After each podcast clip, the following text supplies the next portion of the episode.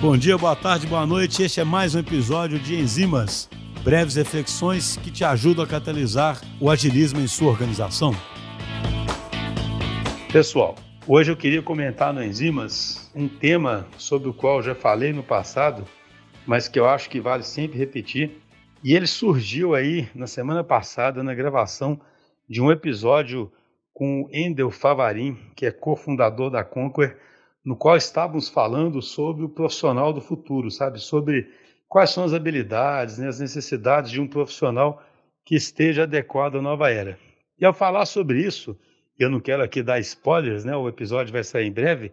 A gente viu que uma coisa básica para esse profissional que está por trás, digamos assim, a todas as habilidades que ele vai necessitar, é, é uma base de humildade, sabe? E por que, que essa base de humildade é tão necessária? Porque se a gente entende que vive num mundo tão incerto, tão complexo, tão, tão ambíguo, é claro que a gente, por definição, deve partir de uma posição de humildade, deve partir de uma posição de não ter as respostas, deve partir de uma posição de não entender muito bem o que vai acontecer.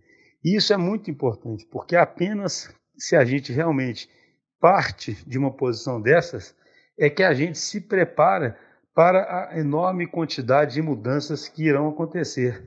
Apenas assim que a gente se coloca numa posição de aprendizado contínuo, pois apenas assim que a gente se define como um aprendiz contínuo. Então essa questão da humildade, ela é vital. A humildade não deve ser confundida e ela nem tem nada a ver com isso, mas muitas vezes existem colocações que levam a humildade para esse lado. A humildade não deve ser confundida com passividade ou com conformismo, nada disso. A humildade significa apenas um entendimento de que o mundo é muito complexo, de que a gente sabe muito pouco, de que quanto mais a gente sabe, mais a gente sabe o quanto a gente não sabe ainda, portanto, a gente deve continuar aprendendo continuamente.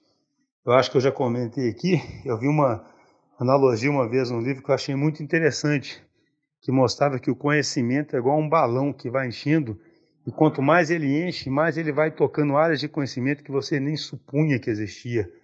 E com isso você fica sabendo tanto que você não sabe ainda. Então isso não é para desanimar a gente, mas sim para nos colocar numa posição de aprendizado contínuo, para saber da importância da colaboração e de como visões multidisciplinares vão enriquecer o que a gente sabe, enfim, aspectos essenciais para a gente navegar bem aí na era digital.